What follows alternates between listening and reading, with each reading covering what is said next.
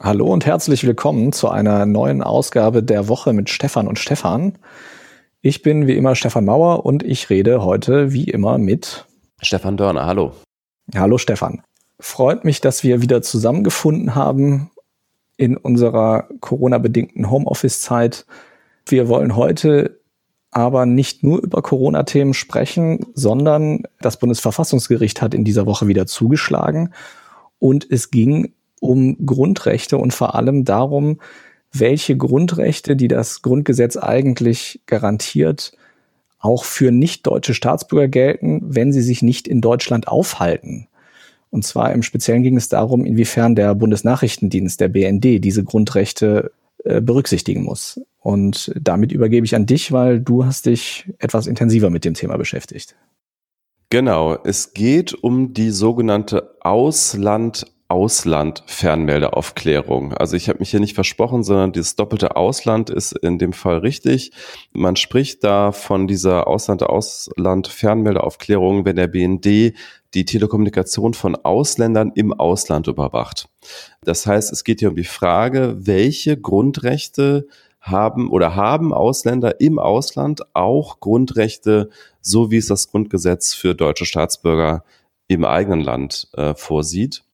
Also ich sage jetzt mal ganz doof äh, zum Verständnis, zum Beispiel, wenn ich also als nicht deutscher Staatsbürger in Frankreich sitze und eine E-Mail nach Deutschland schicke oder auch in noch ein anderes Land oder innerhalb Frankreichs, ob der BND sich trotzdem an das Grundgesetz halten muss, wenn es darum geht, ob diese E-Mail irgendwie überwacht oder abgefangen werden darf. Genau, wenn du die E-Mail jetzt an einen deutschen Staatsbürger schicken würdest, dann würde für den BND sowieso das Grundgesetz gelten und alle Einschränkungen, die damit verbunden sind.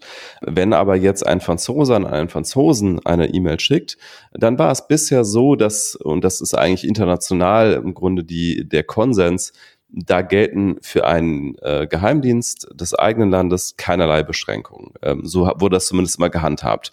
Also so hat es ja auch äh, die NSA gehandhabt bei ihrer Massenüberwachung der Europäer und aller anderen Länder der Welt, die nicht die USA sind.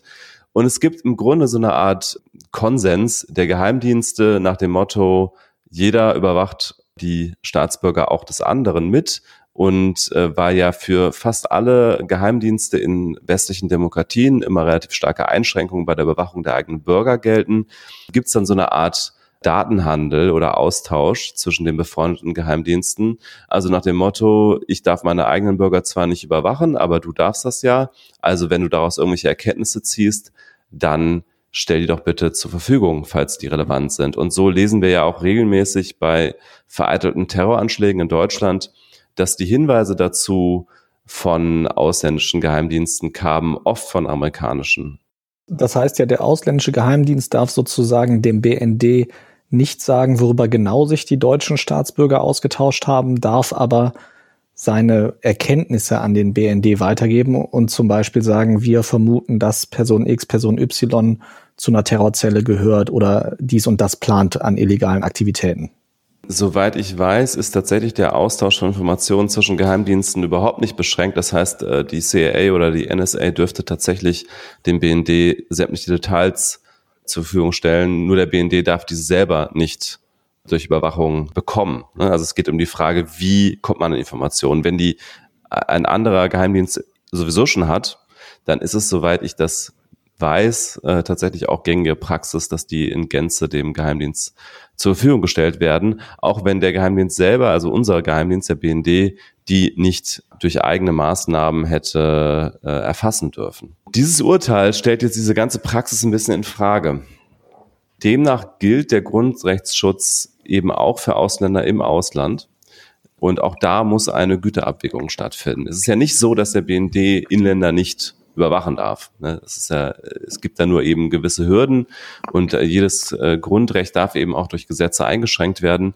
Da gibt es halt das sogenannte Artikel 10 Gesetz oder kurz G10 und das regelt halt, unter welchen Umständen, also welche Voraussetzungen gelten müssen, damit äh, der BND auch eingreifen darf in das Brief-, Post- und Fernmeldegeheimnis, was eben in Artikel 10 steht, im Grundgesetz Artikel 10 so muss jetzt der BND laut diesem Urteil eben auch die Grundrechte von Ausländern abwägen. Allerdings gilt das nicht ab sofort, sondern der Gesetzgeber hat bis zum 31. Dezember 2021 Zeit, da ein neues Gesetz auf den Weg zu bringen und bis dahin darf der BND noch mit der bisherigen Praxis fortfahren.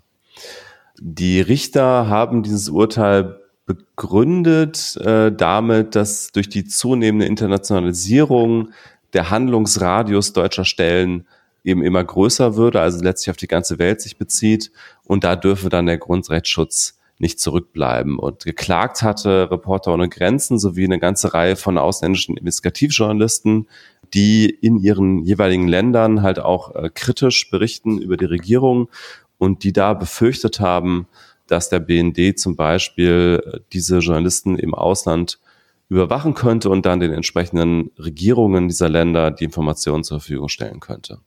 Das heißt ja aber, dass das eigentlich zwar ein Erfolg ist für die Datenschützer, aber ja ein sehr lokaler Erfolg. Und wenn diese Gepflogenheiten ja eigentlich so sind, dass alle das machen und eben nur nicht im eigenen Land, sondern die Daten aus dem eigenen Land dann woanders her tauschen, dann schützt das die Leute ja wirklich nur sehr begrenzt. Also es schützt sie nur vor Überwachung durch den BND, aber nicht durch Überwachung durch die Dutzenden anderen westlichen Geheimdienste. Das ist erstmal richtig. Es gibt aber jetzt auch eine ganze Reihe von Leuten, die befürchten, aus Sicht der Geheimdienste, also es sind eher Leute, die, die geheimdienstnah sind, die befürchten, dass durch dieses Urteil diese ganze Praxis sozusagen ins Wanken kommt. Das ist natürlich etwas, was Datenschutz auf der anderen Seite wiederum begrüßen könnten. Also es gibt zum Beispiel in der, in der Welt einen Kommentar, der überschrieben ist mit uns droht eine nationale Sicherheit zweiter Klasse. Und da wird eben genauso argumentiert, dass äh, die ausländischen Geheimdienste künftig sich wahrscheinlich dreimal überlegen werden, ob sie noch Informationen aus Deutschland, dem BND und anderen deutschen Behörden zur Verfügung stellen, wenn sie sozusagen nicht im Austausch dafür Informationen über ihre eigenen Bürger bekommen. Also die ganze Praxis könnte damit so ein bisschen in Frage gestellt sein. Ich glaube das ehrlich gesagt nicht. Ich glaube, wenn die NSA oder die CIA ein, ähm, also konkrete Hinweise hat über einen bevorstehenden Terroranschlag in Deutschland, dann wird sie diese Informationen auch künftig den deutschen Behörden zur Verfügung stellen. Ich glaube nicht, dass sie sich davon abhalten lassen, dass es da ein Gerichtsurteil gab, dass sie jetzt schlechter Informationen versorgt werden vom BND. Aber das ist natürlich abzuwarten. Es könnte natürlich durchaus sein, dass im Detail oder dass bei weniger wichtigen Informationen als jetzt einem bevorstehenden konkreten Terroranschlag da der Informationsfluss schlechter wird Richtung BND. Kannst du denn einschätzen, wie das im weltweiten ich sage jetzt mal, äh, Nachrichtendienstgeschäft, was das für eine, einen Einfluss hat, weil wir haben ja zum Beispiel in Frankfurt einen der größten, wenn nicht sogar den größten Internetknoten weltweit, der ja vom BND angezapft wird, wie wir ja auch alle wissen, wo ja bisher der BND dann wahrscheinlich irgendwie versucht, das auszusortieren, was also jetzt von Deutschen oder innerhalb Deutschlands äh, produziert wird an Daten und den Rest irgendwie rauszufiltern und zu überwachen. Wenn das jetzt in Zukunft nicht mehr geht, kann ja auch niemand anders diesen Knoten anzapfen. Es ist ja äh, jetzt schon so, dass der BND da eingeschränkt ist, weil das ist ja ein Knoten in Deutschland. Also da gelten ja sowieso schon die Vorgaben von dem Artikel 10 Gesetz. Äh, da gab es aber auch eine, eine, eine großzügige Datenweitergabe Richtung NSA. Das ist ja alles durch die Snowden-Papiere rausgekommen. Ich weiß aber ehrlich gesagt gar nicht, wie da gerade der aktuelle Stand ist, aber ich glaube, das Urteil ändert an der Stelle nichts, ähm, weil der BND an der Stelle schon sowieso stark eingeschränkt ist, was die Informationsverarbeitung und äh, Aufnahme angeht durch das Artikel 10 Gesetz. Okay, das heißt ja dann aber auch, dass ich jetzt aus Sicht der Datenschützer zwar einen Erfolg errungen habe, der allerdings gar nicht so groß ist, weil der BND vorher schon relativ eingeschränkt war und jetzt also die Aktivitäten in diesem Fall des Ausland-Ausland, was du ja eben gesagt hast, ja dann gar nicht so einen großen Teil ausmachen dessen, was zumindest der BND an exklusiven Informationen hat, weil es können ja auch andere Nachrichtendienste in anderen Ländern äh, Daten sammeln. Das sind, ist ja nicht nur der BND. Das stimmt. Es ist halt die Frage, ob das ganze System des gegenseitigen Austausches, ob das zumindest in Deutschland dann ein bisschen gestoppt wird. es könnte ja auch theoretisch sein, dass andere Länder auch noch irgendwann zu einem Ergebnis kommen, dass Grundrechte auch für Ausländer gelten. Sieht aber momentan nicht danach aus. Es ist traditionell so, dass der BND schon zu den am besten überwachten Geheimdiensten gehört, also am besten kontrollierten oder am weit, weitgehenden kontrollierten, um es ein bisschen neutraler auszudrücken. Da gibt es ja auch eine parlamentarische Kontrolle zum Beispiel, was andere Länder nicht unbedingt haben. Für, das, für die weltweite Überwachung ist das tatsächlich aber erstmal ein zu vernachlässigender Faktor, wenn man sich mal die gesamte Überwachung durch andere Geheimdienste ansieht. Und völlig richtig, also der französische Geheimdienst, der britische Geheimdienst und so weiter, die können natürlich auch weiterhin Amerikaner überwachen und auch den amerikanischen Behörden die entsprechenden Erkenntnisse über ihre eigenen Bürger zur Verfügung stellen, ja. Ich bin ja auch Fan von Datenschutz. Ich, für mich ist das ja ein Thema das ist ja jetzt erstmal ein Urteil, was gut ist, wenn man pro Datenschutz ist. Die Frage ist ja aber wirklich, also wem nutzt es wirklich? Wie weit erhöht das überhaupt den Schutz? Und auf der anderen Seite, wie weit schränkt es jetzt also bestimmte Fähigkeiten ein der, der deutschen Behörden? Gerade wenn es jetzt international nicht viele Nachahmer findet. Ich befürchte, dass sich das auch aktuell noch gar nicht so wirklich einschätzen lässt, weil die ausländischen Geheimdienste ja erstmal darauf reagieren müssen, was das jetzt bedeutet. Das war ja jetzt auch kein Urteil, wo alle damit gerechnet hätten, dass es wirklich so ausfällt, wie es ausgefallen ist. Genau, es, ist, es wird jetzt sehr darauf ankommen, wie die anderen Geheimdienste darauf reagieren. Und da bin ich mir auch gar nicht so sicher, ob das die Öffentlichkeit jemals erfährt. Also wie sie damit umgehen, dass der BND dann künftig wahrscheinlich weniger Informationen über die eigenen Staatsbürger zur Verfügung stellt, ob die dann ausgeschlossen werden wirklich oder in welchem Maße. Insgesamt finde ich aber, dass das Urteil zumindest mal ein Schlaglicht auf diese Praxis wirft, die ja wirklich, wenn man ein bisschen darüber nachdenkt, ganz schön problematisch ist. Jede westliche Demokratie hat ja gewisse Gesetze, die die Grundrechte der eigenen Bürger schützen aber meistens eben nicht die Grundrechte anderer Bürger. Und dann ist dann die Frage, wie relevant ist es eigentlich, wenn mich zwar der BND nicht überwachen darf, wenn aber die NSA mich überwachen darf und die NSA am Ende dem BND alle Informationen zur Verfügung stellen kann, die sie über mich erfahren hat. Dann ist ja die Frage, ob diese ganze Grundrechtsschutz in Zeiten der Internationalisierung der Geheimdienste überhaupt noch irgendeinen Sinn hat. Wie gesagt, es ist ja sehr schön, wenn der eigene Geheimdienst einen nicht überwachen darf, aber wenn sämtliche Informationen, die andere über, über mich herausfinden, halt einfach frei gehandelt werden dürfen, dann ist, dann ist eben wirklich die Frage, äh, bringt das noch was, so diese Art von Grundrechtsschutz? Und muss man das nicht eigentlich international denken? Und in der Hinsicht könnte das Urteil ja äh, ein Anstoß sein, wobei ich es nicht glaube, aber es wäre schön, wenn sich darüber auf internationaler Ebene mal Gedanken gemacht werden würde, ähm, ob man nicht sowas wie einen unter westlichen Demokratien allgemeinen Grundrechtsschutz vereinbart. Ja, es wäre auf jeden Fall wünschenswert, dass es da irgendein internationales Übereinkommen gibt. So ist es halt ja schon sinnvoll, dass da mal ein Gericht darauf hinweist, dass das eigentlich ja eine riesige internationale Gesetzeslücke ist, in dem der eine Dinge zwar nicht darf, die dann aber den anderen machen lässt und umgekehrt.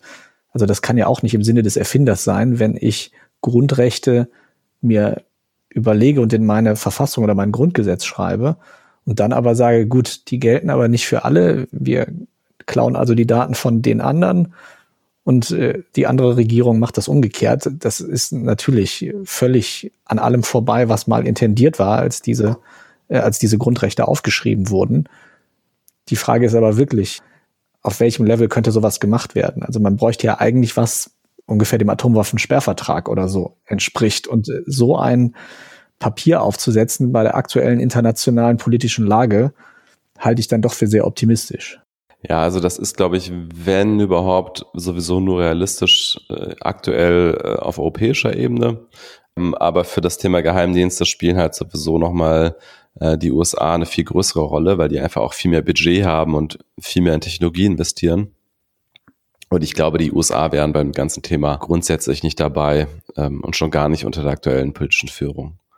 Das heißt, unterm Strich wichtiges Urteil, aber vor allem eher wegen seiner Signalkraft, nicht so sehr wegen der Auswirkungen, die es am Ende haben wird, weil ja alle anderen Geheimdienste davon nicht betroffen sind und wir auch einfach noch nicht wissen, wie die dann jetzt reagieren werden auf das Urteil. Ob sie wirklich den BND anders behandeln werden. Auf der anderen Seite wissen wir natürlich auch nicht, was das jetzt konkret an Verhaltensänderungen für den BND bedeutet oder wie viel von dem, was der BND bisher an Daten erhebt, wirklich davon betroffen wäre.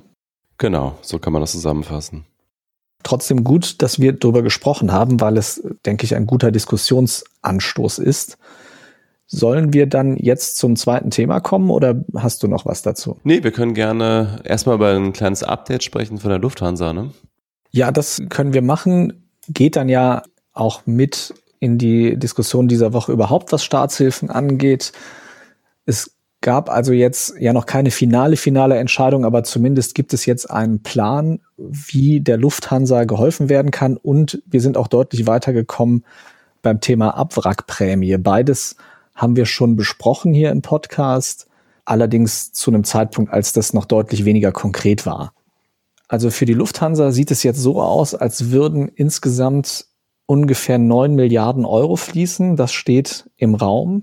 Es gab in dieser Woche dann auch schon relativ viele Kommentare, die das dann verglichen haben mit dem Lufthansa Aktienkurs. Die Lufthansa ist an der Börse aktuell noch ungefähr 3,8 Milliarden wert, also weniger als die Hälfte. Und dann gab es dann so witzige Vergleiche, was man sonst machen könnte als Unternehmen, wenn man das also schafft, so gut zu verhandeln. Dabei muss man allerdings sagen, dass das nicht ganz akkurat ist. Der Staat bekommt nach diesen Plänen eine Beteiligung von 20 Prozent an der Lufthansa. Die wäre nach aktuellem Börsenwert ungefähr 760 Millionen wert und eben keine 9 Milliarden. Darüber hinaus soll es noch eine sogenannte Wandelanleihe geben. Das bedeutet, dass der Staat der Lufthansa einen Kredit gibt und die Lufthansa am Ende entscheiden kann, ob sie diesen Kredit in Geld zurückzahlt oder in vorher festgelegten Aktien. Die Idee dahinter ist die, dass der Staat erstmal nur, nur 20 Prozent des Unternehmens bekommt und damit keine sogenannte Sperrminorität hat. Damit könnte mit einer solchen Sperrminorität kann also jemand, der an einem Unternehmen beteiligt ist, gewisse Entscheidungen blockieren, die dieses Unternehmen treffen will. Das will die Lufthansa nicht und das will auch das Wirtschaftsministerium nicht, wie unser Wirtschaftsminister Peter Altmaier gesagt hat. Man will aber auf der anderen Seite die Option erhalten, dass der Staat diese Sperrminorität doch noch bekommt, falls es also einen Versuch einer feindlichen Übernahme eines anderen Unternehmens gibt, das die Lufthansa also wegkaufen will. Denn mit einer Sperrminorität kann man auch eine solche feindliche Übernahme blockieren und kann sie vor allem unattraktiv machen, weil dann eben so ein großer Anteilseigner da drin sitzt, der dann also den äh, wichtige Entscheidungen blockieren kann. Und damit wird eine Übernahme des restlichen Unternehmens deutlich unattraktiver.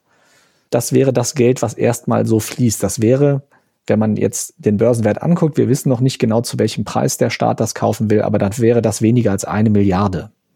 Der Rest des Geldes würde also gar nicht direkt an die Lufthansa fließen, dass sie also damit machen kann, was sie will, sondern wir reden über drei Milliarden aktuell, die als Kredit von der KfW, von der Kreditanstalt für Wiederaufbau kommen sollen. Das sind also dann Kredite zu wahrscheinlich sehr niedrigen Zinsen, die der Lufthansa also wieder Liquidität verschaffen wollen. Das restliche Geld würde dann als sogenannte stille Beteiligung fließen. Das heißt, der Staat unterstützt die Lufthansa mit Geld. Das ist nicht wirklich wie ein Kredit, weil es nicht zu den gleichen Konditionen zurückgezahlt werden muss. Man muss auch keine Verzinsung zahlen, man muss aber den stillen Beteiligten, wenn es denn wieder welchen gibt, am Gewinn beteiligen. So, das ist also im Moment grob der Plan. Da gibt es aber noch eine Menge Fragezeichen. Also einmal wurde ja viel gefordert, dass die Lufthansa Vorschriften bekommen soll, wie sie dann in Zukunft ihre Strecken etc. anbieten soll. Frankreich hat ja zum Beispiel gewisse Kurzstreckenflüge verboten für die Air France im Gegenzug zu staatlichen Hilfen. Das soll es für die Lufthansa nicht geben. Peter Altmaier hat als Zitat gesagt, wir wollen das Unternehmen stabilisieren, gleichzeitig verantwortlich mit dem Geld der Steuerzahler umgehen, aber uns nicht in operative Einzelentscheidungen einmischen. Und er hat zu den, zum Verbot von Inlandsflügen gesagt, wenn man mit Auflagen für einzelne Unternehmen anfängt, verschwimmt die Grenze zum staatsgelenkten Konzern sehr schnell.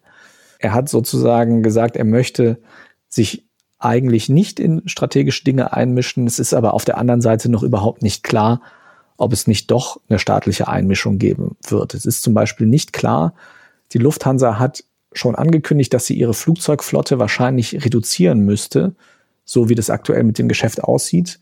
Die Lufthansa hat aktuell ungefähr 740 Flugzeuge, wenn ich mich nicht irre, und hat gesagt, dass sie selbst im Jahr 2023 damit rechnet, dass sie mindestens 100 davon noch nicht braucht.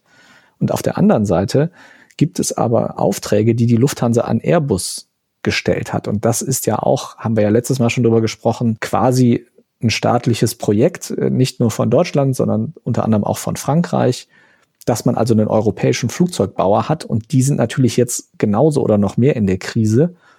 Und die Frage ist halt schon, ob nicht der deutsche Staat am Ende doch von der Lufthansa verlangt, dass zum Beispiel die Airbus-Bestellungen nicht storniert werden. Und das wäre dann ja wie, doch wieder eine sehr starke Einmischung. Also ich bin gespannt, was da am Ende bei rauskommt. Also ich habe schon Medienberichte gelesen, wo drin stand, dass die also nicht storniert werden dürfen. Da gibt es aber meines Wissens auch noch keine finale Entscheidung. Es fließt sehr viel Geld. Es ist klar, dass der Staat die Entscheidung getroffen hat, die Lufthansa ist systemrelevant und ist, es ist wichtig, eine nationale Fluglinie zu haben.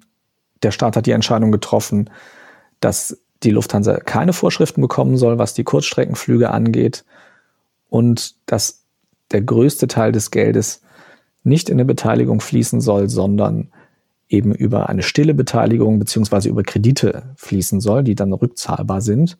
Wir dürfen also gespannt sein, wie das weitergeht, aber definitiv keine Entscheidung, die das Unternehmen zwingt, besonders viel Rücksicht auf Umweltgedanken zu nehmen, sondern eher die ökonomische Perspektive einnimmt.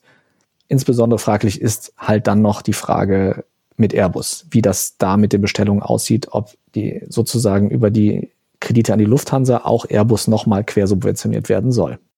Also man kann zusammenfassen, klimapolitische Eingriffe bei der Lufthansa eher nicht, aber möglicherweise ökonomische Erwägungen beziehungsweise industriepolitische Eingriffe, wenn es um Airbus-Bestellungen geht. Also dann sieht man da an der Stelle wahrscheinlich auch wieder so ein bisschen die Prioritäten dieser, dieser großen Koalition. Ganz genau. Also wir sehen hier, dass da definitiv nicht die Chance genutzt wird, um umweltpolitische Dinge zu machen, obwohl das ja auf europäischer Ebene immer wieder gefordert wird, sondern dass es eher darum geht, bestimmte Industrien zu schützen. Damit wären wir ja eigentlich dann auch schon beim nächsten Thema, wo es sogar um etwas weniger Geld gibt, aber was eigentlich noch mehr Aufregung hervorgerufen hat. Und zwar sieht es so aus, als würden wir doch tatsächlich nochmal eine Abwrackprämie bekommen, so wie es aussieht. Genau. Es wird am 2. Juni den nächsten Autogipfel geben der Bundesregierung mit den Vertretern der Autoindustrie. Der Spiegel und auch die DPA haben berichtet, dass es offenbar auf eine Kaufprämie für Autos hinausläuft. Und der Spiegel will auch erfahren haben, wobei das ein bisschen weich formuliert ist. Ich kann immer zitieren, was der Spiegel geschrieben hat. Dort könnte eine Förderung beim Kauf von Autos beschlossen werden, die maximal 140 Gramm Kohlendioxid pro Kilometer ausstoßen. Könnte, also heißt es da im Spiegelbericht, aber diese 140 Gramm Kohlendioxid pro Kilometer, das ist die Forderung der Autoindustrie. Also sie wollen, dass bis zu dieser Grenze gefördert wird. Und 140 Gramm, das sind deutlich mehr als äh, die 95 Gramm, die die EU für, den, äh, für die Gesamtflotte äh, vorsieht. Also das ist der, der Grenzwert über die Gesamtflotte, die aktuell Autohersteller erreichen müssen, wobei ihnen natürlich hilft, dass die Elektroautos mit 0 Gramm berechnet werden. 140 Gramm sind aber auch einfach tatsächlich überdurchschnittlich viel, auch nach den heute verkauften Autos. Also es entspricht etwa dem Durchschnitt eines Autos aus dem Jahr 2012 und seitdem sind ja auch schon eine ganze Reihe von Jahren vergangen, in denen es auch technischen Fortschritt gab, der dazu geführt hat, dass die Emissionen niedriger wurden. Aber 140 Gramm sind halt genauso eine Grenze, dass damit noch ein 5er BMW und auch eine E-Klasse von Mercedes gefördert würden. Und das sind natürlich die margenträchtigen Autos der deutschen Hersteller.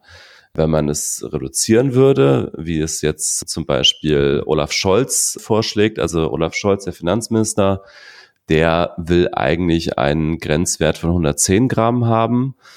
Und dann würden eben diese Mittel- oder obere Mittelklasse Autos der deutschen Industrie wie 5er BMW und Mercedes E-Klasse rausfallen. Und das hieße, dass dann vor allen Dingen natürlich die Kleinwagen äh, gefördert würden Und die Kleinwagen, da sind die ausländischen Hersteller halt überrepräsentativ vertreten.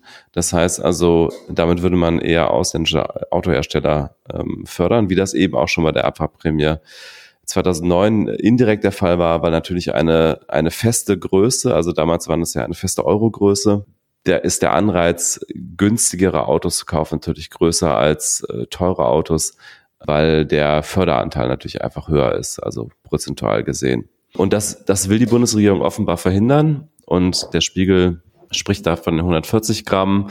Äh, da gibt es, äh, wie gesagt, noch internen Widerstand in der Bundesregierung, insbesondere von Olaf Scholz und auch von Svenja Schulze, der Umweltministerin, beide in der SPD.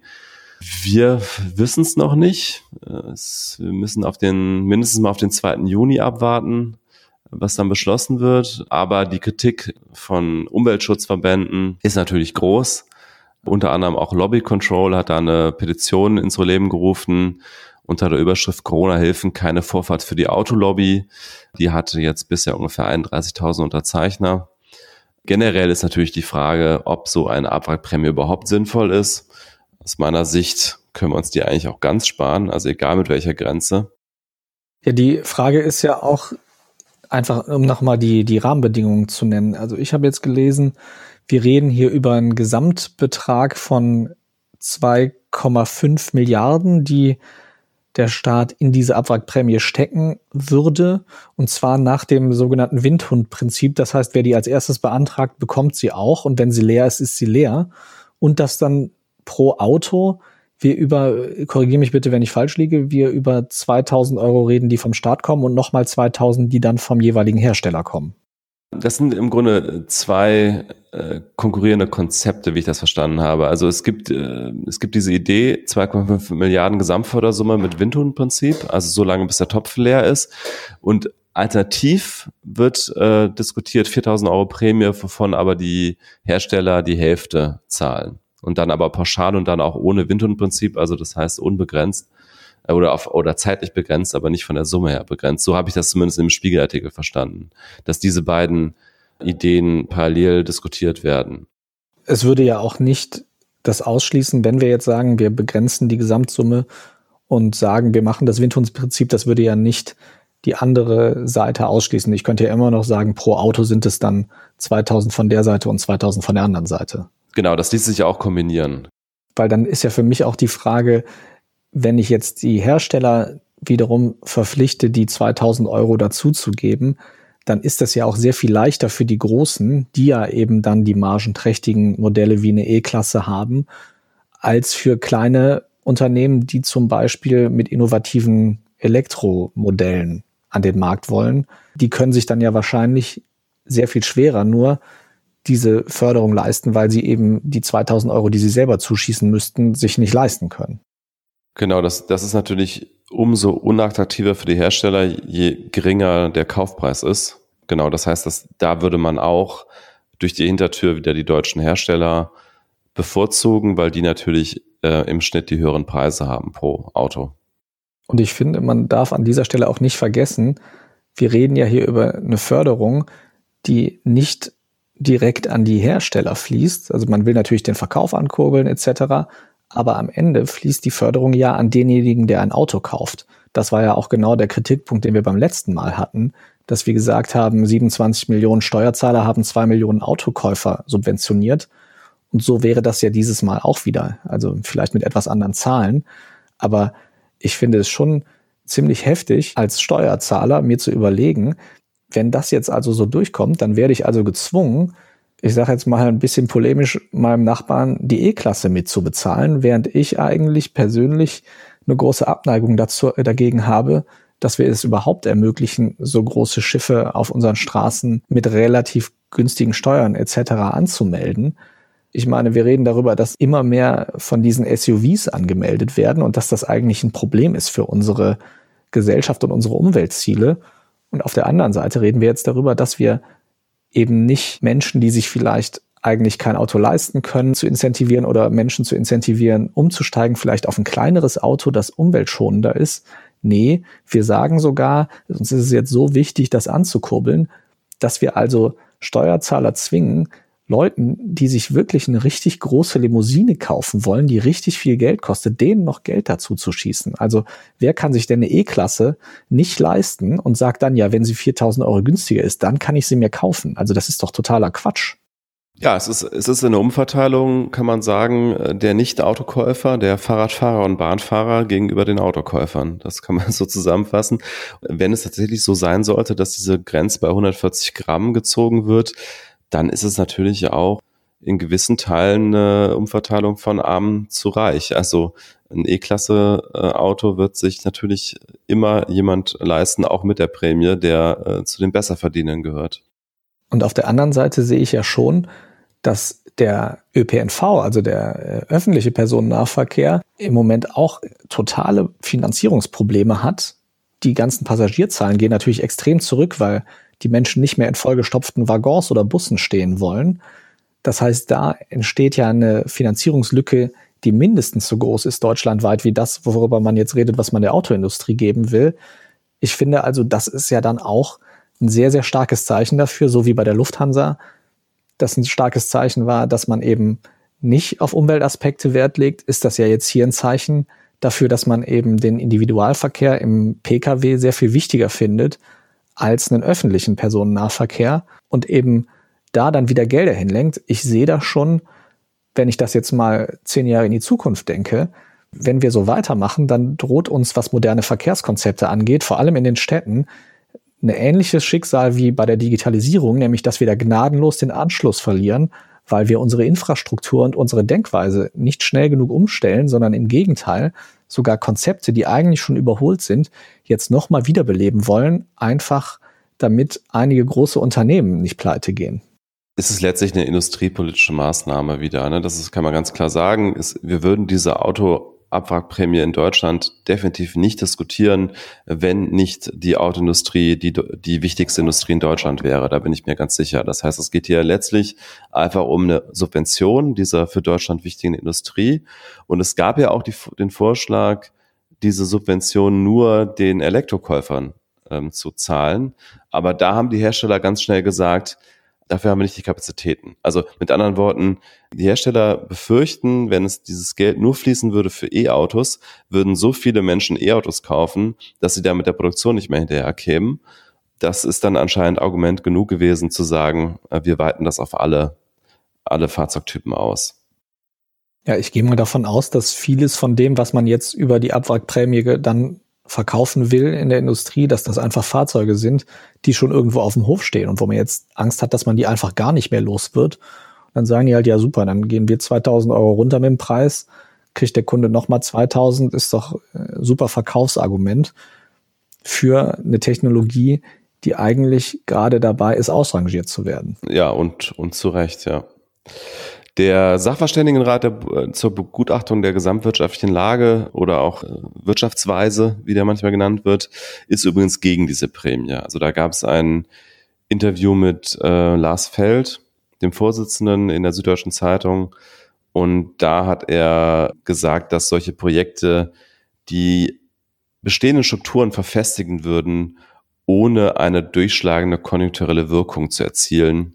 Also mit anderen Worten, da würde im Grunde eine ja inzwischen etwas äh, veraltete Industrie dann gefördert, die ja eigentlich gerade dabei ist, äh, sich eben auch zu wandeln in Richtung E-Autos und auch teilweise Shared Mobility und solche Konzepte. Und das verhindert ja eigentlich den Strukturwandel dann auch in diese Richtung.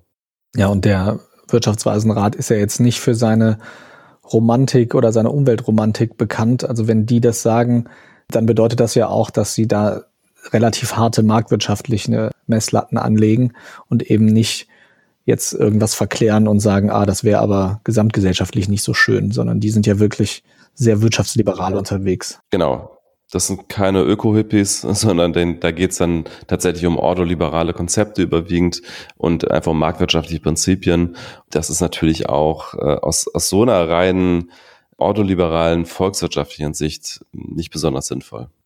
Ja, das zeigt sich also auch, dass vieles von dem, was wir machen, ja, plötzlich sehr weit weggeht von dem, worüber vorher immer alle geredet haben mit der freien Marktwirtschaft.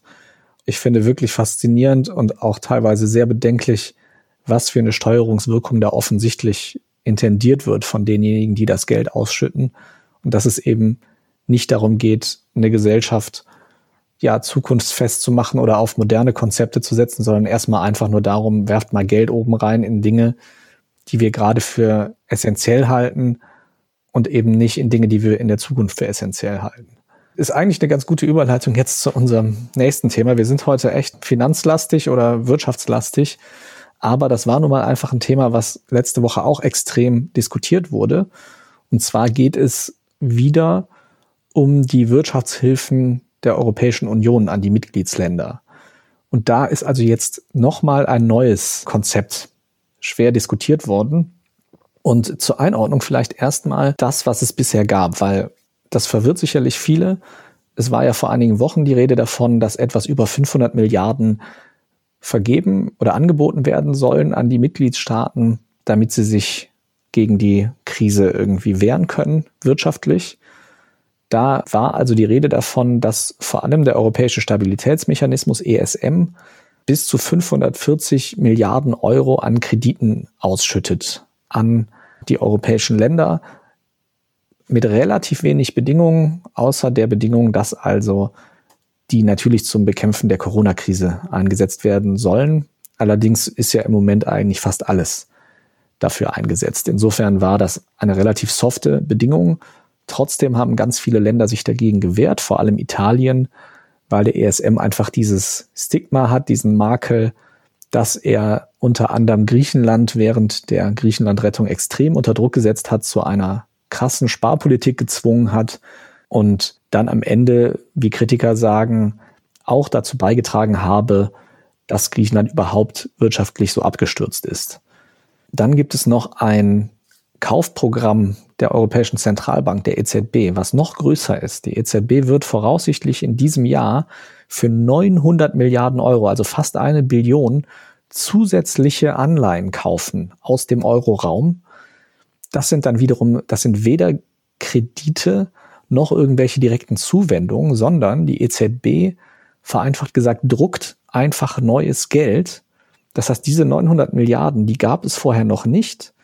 Die EZB erschafft dieses Geld sozusagen aus dem Nichts und kauft dafür diese Anleihen, um Druck von diesen Märkten zu nehmen. Was dann nämlich passiert ist, auf der einen Seite steigt natürlich die Nachfrage nach bestimmten Schulden. Also Anleihen sind ja Schulden, die die Staaten ausgeben. Also sie bekommen dafür Geld und versprechen, dass das irgendwann wieder zurückgezahlt wird.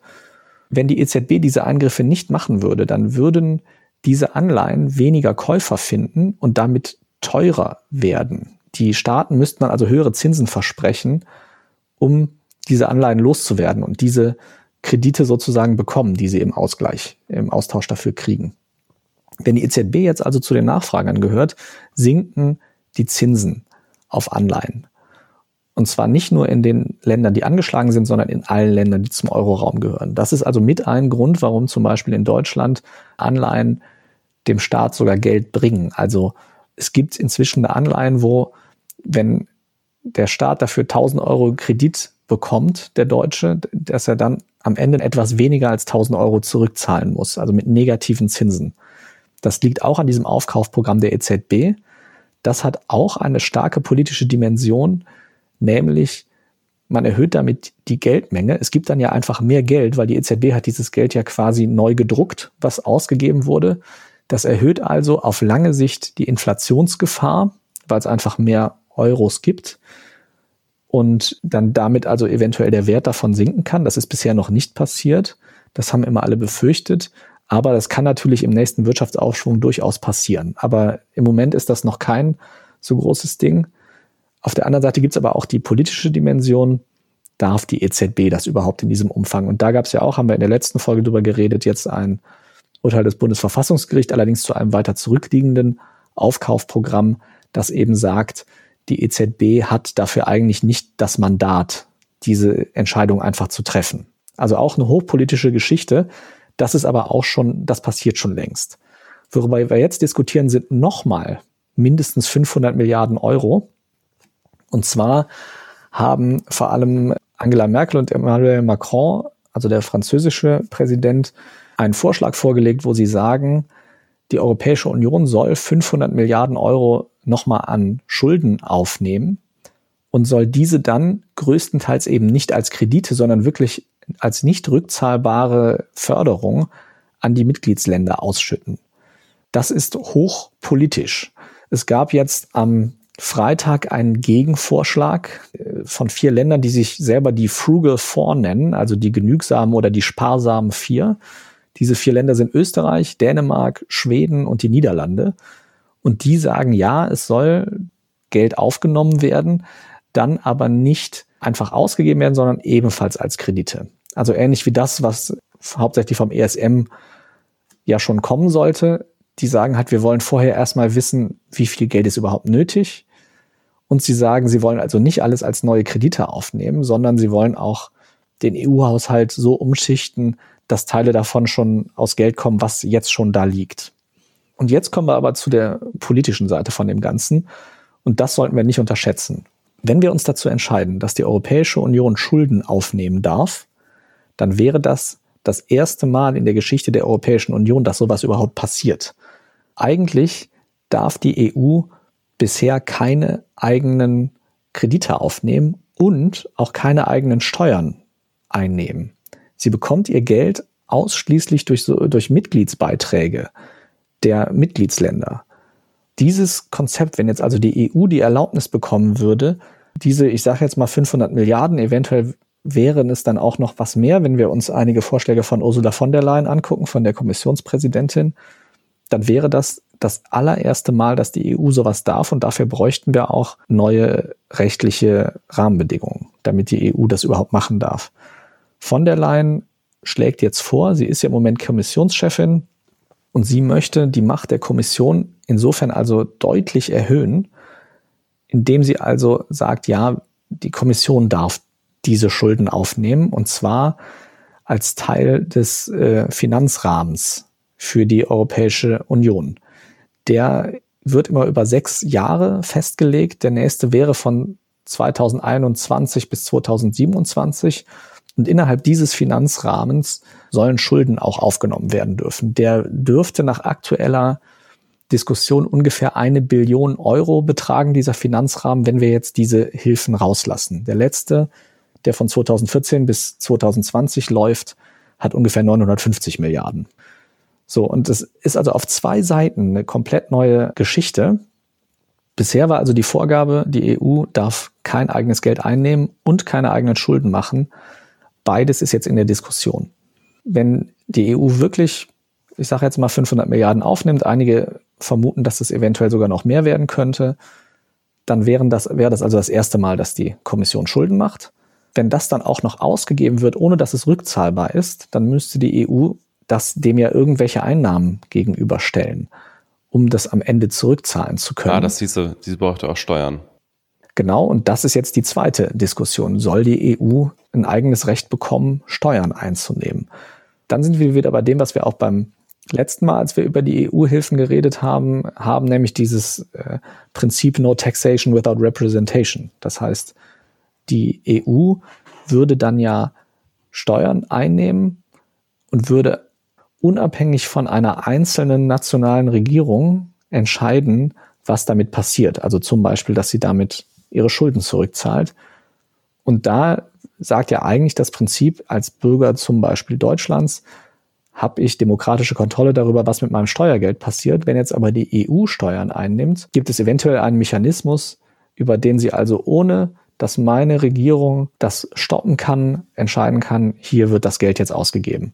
Und dann wäre mit diesem Vorsatz gebrochen.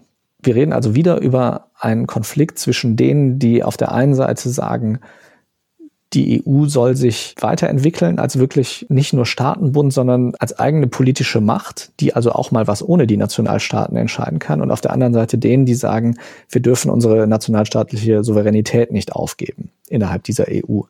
Auch darum ist das so ein starker Streitpunkt. Also nicht nur, weil es um das Geld geht und darum, ob das zurückgezahlt werden muss, sondern auch darum, wer entscheidet am Ende, wo Geld herkommt und wofür es ausgegeben wird. Und da befürchten ganz viele, dass das, was gerade Ursula von der Leyen jetzt vorschlägt, nämlich diese Stärkung der Kommission und dass das in deren Händen liegt, dass das also zu einer solchen Vertiefung der EU führt.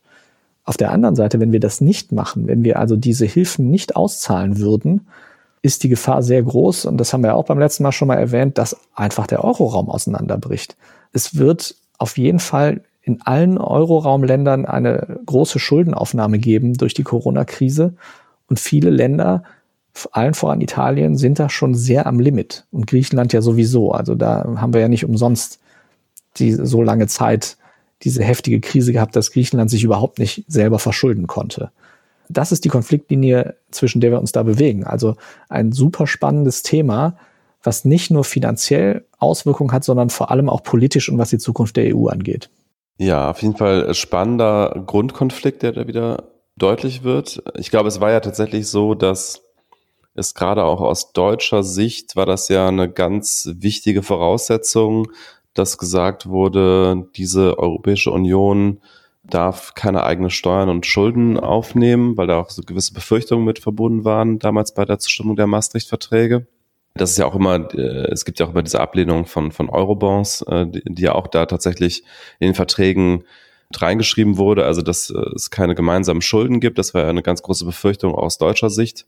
Lass uns das nochmal ganz kurz ein bisschen auseinanderklamüsern, weil es jetzt, ich hatte mich mit dem Thema vorher nicht großartig beschäftigt und deswegen ist für mich jetzt auch ein bisschen viel Information gewesen und das wird wahrscheinlich einigen Hörern auch so gehen. Vielleicht können wir das mal ganz kurz auseinandernehmen. Also der Vorschlag von Macron und Merkel, der, der würde keine Änderung der EU-Verträge benötigen, weil es sich dabei ja nicht um Schulden handelt, sondern das wäre ja einfach nur gedrucktes Geld, oder? Nein, das wären Schulden. Also der, der einzige Unterschied zu Eurobonds ist bei dem Vorschlag von Macron und Merkel, dass eben nicht jedes einzelne Land theoretisch zu 100 Prozent dafür haftet, sondern die wollen Schulden aufnehmen, wo sie sagen, jedes Land haftet für diese Schulden entsprechend seines Anteils an den Einzahlungen in die EU. Also für Deutschland wäre das etwas mehr als ein Viertel. Wenn wir also jetzt 500 Milliarden aufnehmen, müsste Deutschland ungefähr für 125 Milliarden davon haften, aber nicht für die ganzen 500. Also das ist der größte Unterschied zwischen dem Konzept Eurobonds, weil da ist es so, jedes Land haftet theoretisch für die volle Summe. Das ist so, wie wenn du mit jemandem zusammen einen Kredit aufnimmst, dann müssen in der Regel auch beide Parteien unterschreiben, dass sie im Notfall 100 Prozent des Kredits bedienen. Das ist halt, damit die Bank weiß, wenn einer ausfällt, kann sie trotzdem für den kompletten Betrag den anderen haftbar machen. Und das wäre die Idee von Eurobonds, dass also zu 100 Prozent jeder haftet und damit natürlich die Zinsen nochmal deutlich sinken, die man dafür zahlen muss. Der Vorschlag von Merkel und Macron ist schon, es werden Schulden aufgenommen, aber die Haftung wird begrenzt auf den Anteil der jeweiligen Staaten am EU-Budget. Es wären aber Schulden, die aufgenommen werden. Es wäre nicht wie bei der Europäischen Zentralbank, dass das Geld einfach gedruckt wird. Dann ist halt die Frage, also welche offizielle Stelle in der EU nimmt diese Schulden auf? Und da hat Ursula von der Leyen als Kommissionschefin gesagt, die Kommission macht das, die ja quasi die Regierung der EU ist. Wenn das so käme, würde also die politische Macht der Kommission deutlich gestärkt, weil sie jetzt plötzlich das Recht hätte, diese Schulden aufzunehmen. Die Frage ist halt, und das haben Merkel und Macron auch gesagt, sie wollen, dass das ein einmaliges Recht ist und eben nichts, was danach für immer weiter bleibt und was für immer weiter genutzt werden darf. Und sie haben sich auch noch nicht dazu geäußert, wie das zurückgezahlt werden soll. Diese Rückzahlung, also diese Debatte, dass dafür EU-Steuern eingeführt werden sollten, ist eine separate. Es ist aber ja definitiv so, irgendwie muss es zurückgezahlt werden. Und wenn wir das nicht über direkte EU-Steuern machen, dann würde das wahrscheinlich so sein, dass die Länder einfach das Budget, was sie in die EU einkippen, deutlich erhöhen müssten. Wir reden auch über langlaufende Schulden, also die werden wahrscheinlich so aufgenommen, weil die Zinsen ja im Moment so günstig sind, dass die 30 Jahre lang laufen oder so. Das heißt, da müsste jetzt nicht alles innerhalb der nächsten sechs Jahre zurückgezahlt werden. Aber auf lange Sicht würde sich natürlich der Anteil der Länder zur EU erhöhen, die sie dort einkippen.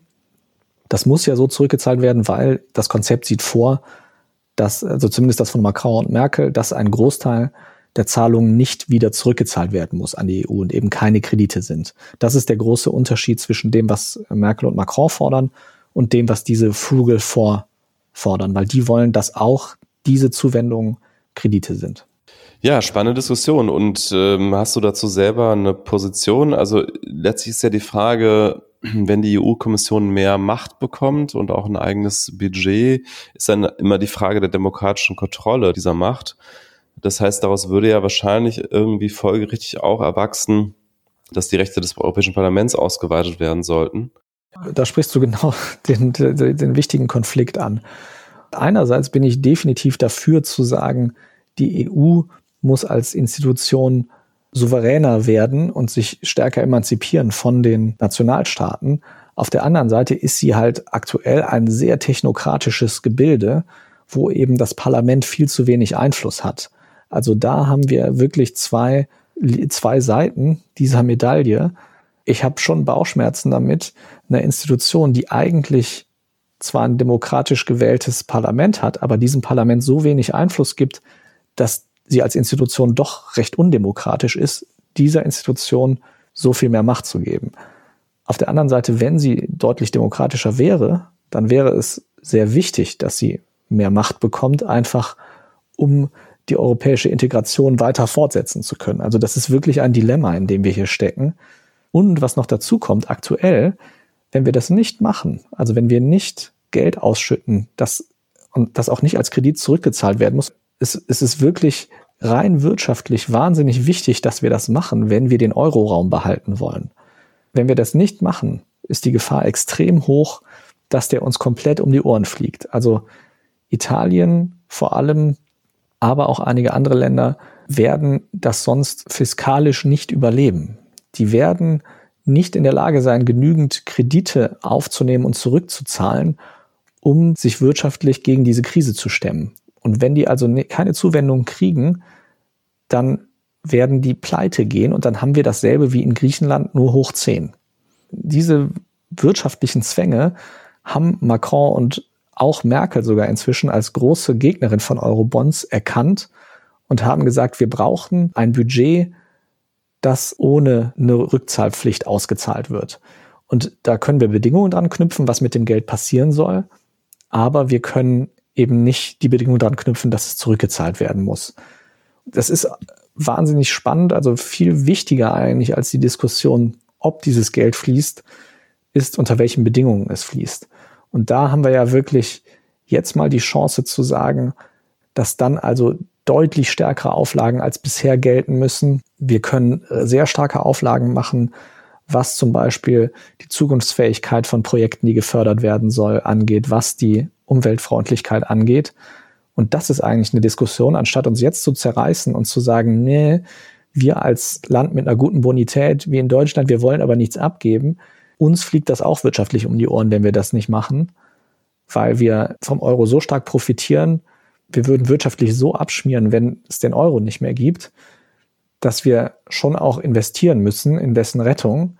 Aber ich finde halt, diese Diskussion wird vor lauter, nein, nein, wir wollen unser Geld nicht abgeben, viel zu wenig geführt, nämlich die, unter welchen Bedingungen geben wir es ab.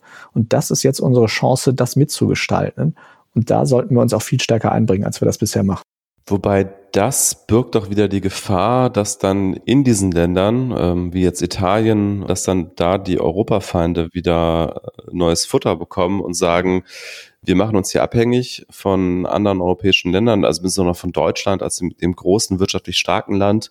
Und die diktieren uns jetzt, wie wir unser Land zu führen haben. Das ist undemokratisch. Also ja, es geht ja nicht darum, zum Beispiel vorzuschreiben, wie viele Flüchtlinge es aufnehmen soll, sondern es geht ja darum zu sagen, mit dem Geld können Projekte gefördert werden, die bestimmte Voraussetzungen erfüllen. Und die, sich da auf gute Voraussetzungen zu einigen, das ist wichtig. Das meine ich. Ich meine nicht, Natürlich können wir äh, sehr schwer nur den Ländern vorschreiben, wie sie jetzt auf einer rein politischen Ebene sich weiterentwickeln, aber wir können schon sagen, wenn ihr also jetzt Geld bekommt, was ihr noch nicht mal zurückzahlen müsst, sondern was ihr wirklich zu 100 Prozent ausgeben könnt zur Bekämpfung der Krise und was dann bei euch bleibt, da würden sich dann ja auch wieder alle Länder beteiligen an dieser Entscheidung, wie dann die Voraussetzungen aussehen. Aber dann kann man zumindest sagen, dann nimm dieses Geld und investier das in Dinge, die halt zu bestimmten Kernindustrien gehören, die wir als besonders zukunftsträchtig ansehen, dass wir das investieren in Dinge, die halt äh, für den Umweltschutzgedanken sehr sinnvoll sind. Also das ist eine Diskussion, die einfach natürlich hinter den Kulissen schon stattfindet, aber in der öffentlichen Diskussion sehr stark überlagert wird von der Überlegung, wollen wir überhaupt Geld abgeben? Und ich glaube einfach, wir sind über diesen Punkt schon längst raus, dass wir das überhaupt entscheiden können. Weil wenn wir das nicht tun, dann haben wir den Euro in zwei Jahren nicht mehr. Hältst du denn jetzt in der Rückschau betrachtet, um mal die Grundsatzfrage daran angeknüpft aufzumachen, den Euro noch für eine gute Idee? Also ich meine, es ist ja schon so, dass wir, dass wir da Länder in einem gemeinsamen Währungsraum haben, die von ihrer wirtschaftlichen Stärke halt schon weit auseinander liegen.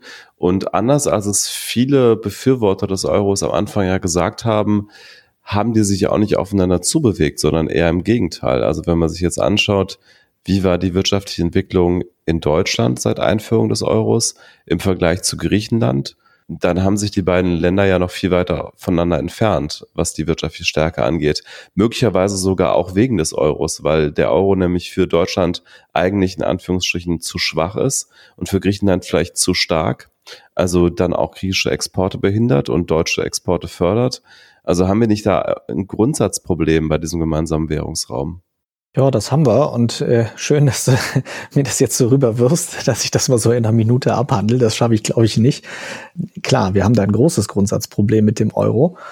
Eines dieser Probleme ist es eben, dass es keine gemeinsame europäische Fiskalpolitik gibt, dass jedes Land selber Steuern erhebt, Schulden macht, Ausgaben plant, so wie es das halt möchte und es eben nur eine sehr, sehr begrenzte europäische Geldpolitik oder Fiskalpolitik gibt vor allem jetzt zu sagen, also wie, wie wir den Euro an sich so retten können oder ob er an sich eine gute Idee war. Ja, brauchen wir nicht ich diskutieren, aber ich wollte zumindest das, das dahinterliegende Problem einmal kurz aufwerfen. Und ich glaube, die andere, die andere Seite dieser Medaille ist ja auch die politische Union. Also äh, manchmal habe ich auch das Gefühl, es war vielleicht ein Fehler, die Währungsunion durchzuführen, bevor wir eine richtige politische Union hatten ähm, und auch eine demokratische Öffentlichkeit. Also wo du auch eben gesagt hast, die Legitimität oder beziehungsweise einfach die demokratische Kontrolle der EU-Kommission durch das Europaparlament. Also selbst wenn das Parlament mehr Rechte hat, die Wahlbeteiligung bei den Europawahlen ist ja immer noch sehr gering. Die, die Themen bei den Europawahlen in den verschiedenen Nationalstaaten sind sehr von dem nationalen Diskurs geprägt. Wir haben keine europäische Öffentlichkeit. Also diese, diese politische Union ist ja noch lange nicht vollendet. Nee, da hast du recht. Also ich meine, es war ja auch eine Hoffnung bei der Einführung des Euro, dass der diese politische Union auch in den Köpfen der Bürger äh, und Bürgerinnen deutlich beschleunigen könnte. Ich denke, diese, dieses Kalkül ist nur sehr begrenzt aufgegangen. Und jetzt zeigt sich halt, dass der Euro schon natürlich, gerade wenn man da jetzt einige wirtschaftliche Dinge anschaut, die das ausgelöst hat, nicht zum optimalen Zeitpunkt eingeführt wurde. Auf der anderen Seite ist halt immer noch die Frage, wo würden wir stehen ohne den Euro? Würden wir da nicht politisch noch viel weiter auseinandergedriftet sein aktuell? Ich kann das nicht einschätzen und ich würde auch, ich würde nicht sagen, oh, wir hätten den nicht einführen sollen, weil ich glaube schon, dass er, auch wenn er das nicht in dem Umfang gemacht hat, wie wir das gehofft haben, dass er schon zu einem Gemeinsamkeitsgefühl beiträgt, weil es ist schon so, wenn ich, gerade wenn ich in ein anderes Land reise und da dann mit der gleichen Währung bezahlen kann, das macht ja schon was mit einem psychologisch. Und ich weiß nicht, ob wir nicht noch weiter zurückgefallen wären, was die europäische Einigung angeht, ohne den Euro. Wir zahlen dafür einen wirtschaftlich sehr hohen Preis. Wir, wir haben eine sehr, sehr hohe Abhängigkeit voneinander. Aber diese Abhängigkeit muss ja auf einer politischen Ebene nicht immer nur schlecht sein.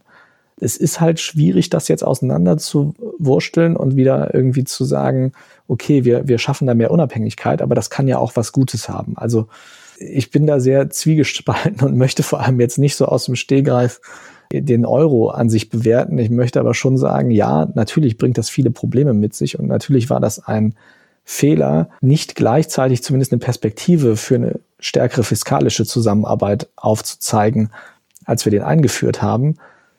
Nichtsdestotrotz, wir haben diese Probleme jetzt, den Euro rückabzuwickeln, wäre unfassbar teuer.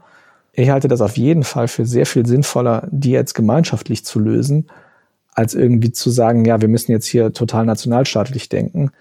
Die Frage ist halt, wie gestalten wir das jetzt? Und wie äh, verteilen wir die Macht neu innerhalb der EU, wenn jetzt also neue fiskalische Rechte kommen wie verknüpfen wir das mit, wenn wir schon so viel Geld ausschütten, wie verknüpfen wir das damit, dass wir bestimmte Dinge einfach anstoßen die dadurch hoffentlich dann schneller umgesetzt werden in der EU, gesellschaftspolitisch, umweltpolitisch etc. Ja, und ich glaube, wir müssen uns als Europäer auch immer wieder bewusst machen, dass in dieser extrem globalisierten Welt mit einem riesengroßen Machtblock China und einem riesengroßen Machtblock USA, dass wir als Europäer auch einfach an, an Bedeutung verlieren würden, äh, wenn wir jetzt in Nationalstaatlichkeit zurückfallen würden und jeder hier sein, sein Ego-Ding durchziehen würde. Also Deutschland für sich betrachtet mit 18 Millionen Einwohnern ist einfach auf der Welt nicht so wirtschaftlich bedeutend, äh, wie es natürlich eine Europäische Union ist. Ich glaube, wir haben so etwas wie gemeinsame Werte, wie zum Beispiel Bürgerrechte, Demokratie, Gewaltenteilung und so weiter, auch wenn die natürlich leider inzwischen in Frage gestellt werden von einigen EU-Mitgliedern wie Polen und Ungarn. Aber trotzdem ähm, haben wir, glaube ich, äh, sowas wie ein, ein Kern europäischer Werte. Mir persönlich ist es ganz wichtig, dass wir da als Europa eben auf der Weltbühne auch noch eine Rolle spielen und nicht die insgesamt die Wirtschafts- und politische Macht komplett an China und die USA abgeben. Ganz genau, das kommt nämlich noch dazu. Insofern, ich finde es eigentlich sinnvoller, wenn wir weniger darüber diskutieren, ob wir das überhaupt machen, diese, diese Umverteilung, weil das, glaube ich, auch kaum anders geht. Zumindest wenn wir irgendwelche krassen negativen Konsequenzen verhindern wollen, sondern dass wir dann wirklich auch mehr darüber diskutieren, wie nutzen wir das viele Geld, um auch wirklich zu gestalten und wirklich Dinge anzustoßen, die wichtig sind. Und das findet halt zu wenig statt und zu viel äh, die andere Seite der Diskussion. Ich sag mal, weiter kriegen wir die Welt auch heute, glaube ich, nicht gerettet. Ich glaube, das war jetzt auch genug Finanzkram für diese Woche von mir aus äh, können wir denn für heute auch wieder zum Ende kommen oder hast du noch was? Ich habe nichts mehr und wir nehmen uns vor, fürs nächste Mal ein bisschen leichtere Themen vielleicht zumindest mit einzustreuen, oder? Das ist ein sehr guter Vorsatz. So machen wir das. Dann äh, sage ich für heute Danke an alle, die zuhören. Danke an dich, Stefan. Danke an dich, Stefan. Und wir hören uns in der nächsten Woche wieder. Tschüss. Tschüss, bis dann.